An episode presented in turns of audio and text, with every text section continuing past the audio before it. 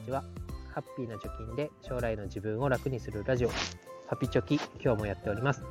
このラジオでは、10年後までに1000万円貯めるということを目標に発信をしております。ま、どんなことやってんの？という気になる方は、プロフィール欄にブログの URL を貼っておきますので、ぜひそちらから見てみてください。えー、今日のテーマは、動かないと大怪我すらできないぞということについて話したいと思います。昨日の放送は仮想通貨投資で大怪我をしない方法ということで、まあ、えー、一攫千金狙ってとか、使っちゃいけないお金を投資して、暴落を食らって、はい、さよならみたいなね、感じにならないように、コツコツ、まあ、ビットコインなり、イーサリアムに、まあ、少額で、かつ積み立てをの投資をして、えー、初心者は初心者なりの方法で、えー、資産をね、作っていきましょうみたいな話をしました。でただ、今日のテーマは、うーん、まあ、何もしないと怪我すらできないぞということについて話したいと思います。えー、どういうことかというと、まあ、この今、円安ですかね、えー、20年ぶりにドル円で128円になったよとか騒がれてますけど、この状況を見るにつけて、ちょっと自分で後悔してることがありますと。何かというと、えー、投資を始めた時、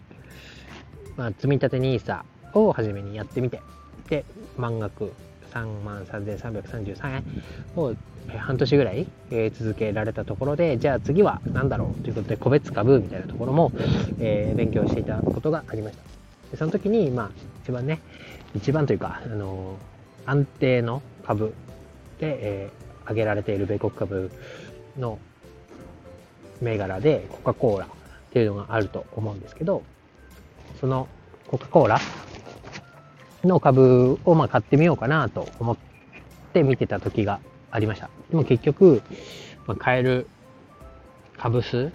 が、あそんなに多い株数買えないからどうしようかなと思って結局買わずに、えー、だらだら来てしまったと。そして今見てみると、当時1株、1株だかな？評価額55円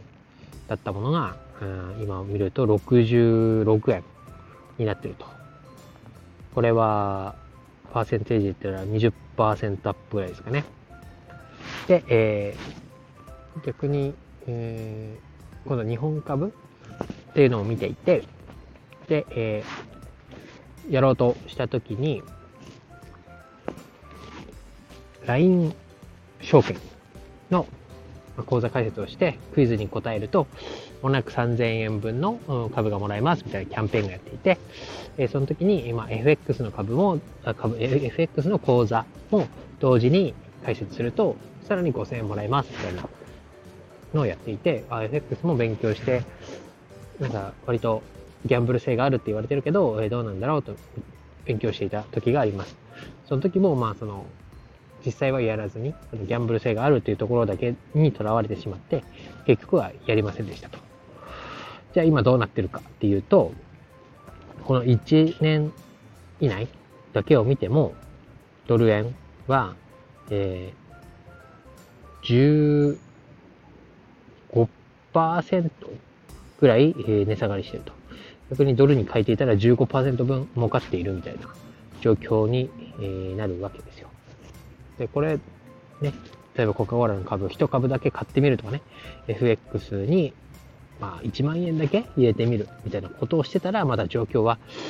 変わってたんじゃないかなと思います。で、今日のテーマに戻ると、まあ、怪我をしないっていうことも大事ですけど、そもそも始めなければ怪我怪我すらできないよと。まあ、ちょっとでも、少額で積み立てでみたいな昨日の話に結びついちゃいますけど、まあ、少しでもね、うん、怪我をしない程度に始めないことには何もことが進まないということで、今自分が後悔しているとことと重なったので今日は話しました。でおそらく100%に近い確率でないと思いますけど、このまま日本円で、えー、銀行の口座、定期預金、あ、定期預金じゃないか、普通預金口座に入れてたら資産がま3倍になりました。みたいなことが起こる可能性もまあ、なくはないと思います。逆に FX、FX じゃないや、仮想通貨とか、えー、積み立て NISA で、えー、投資信託を買うってる人が、3分の1に資産を減らすみたいなことが起こるかもしれません。まあ、どうなるかは誰にも分かりませんけど、まあ、どっちがね、資産が増えてるかっていうと、おそらく銀行に黙って入れている人よりは何かしら、えー、外国の株式にお金を変えている人だったり、仮想通貨に投資してる人の方が、うん、資産が増えてる可能性っていうのは多いんじゃないかなと思います。なので、今この、円安を見るにしても、まあ、日本政府とか日銀としてはもう、頑張ってこう耐えてくれみたいなね、もう神のみぞ知るみたいな形で祈るしかないみたいな状況になってますけど、その祈るしかないみたいなこと？も、個人単位で見たら、なんかやれる手立てはあるというか、まあ、自分の身は自分で守るじゃないですけど、うん、減らさない増え、増えないまでも減らさないみたいな努力は自分で勉強すればできる道は残っていると思いますので、まあ、その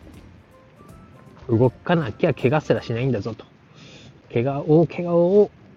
するまで行っちゃうとダメなので、まあ、かすり傷程度にね、昨日自転車の例えもしましたけど、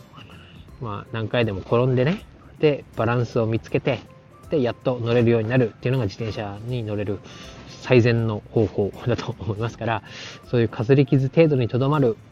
怪我に収めて、で、自分の最適な方法っていうのを探っていくっていう挑戦も、えー、していかないと、このままでは、日本と共に沈没してしまうんじゃないかなということで、今日はお話をしました。以上です。バイバイ。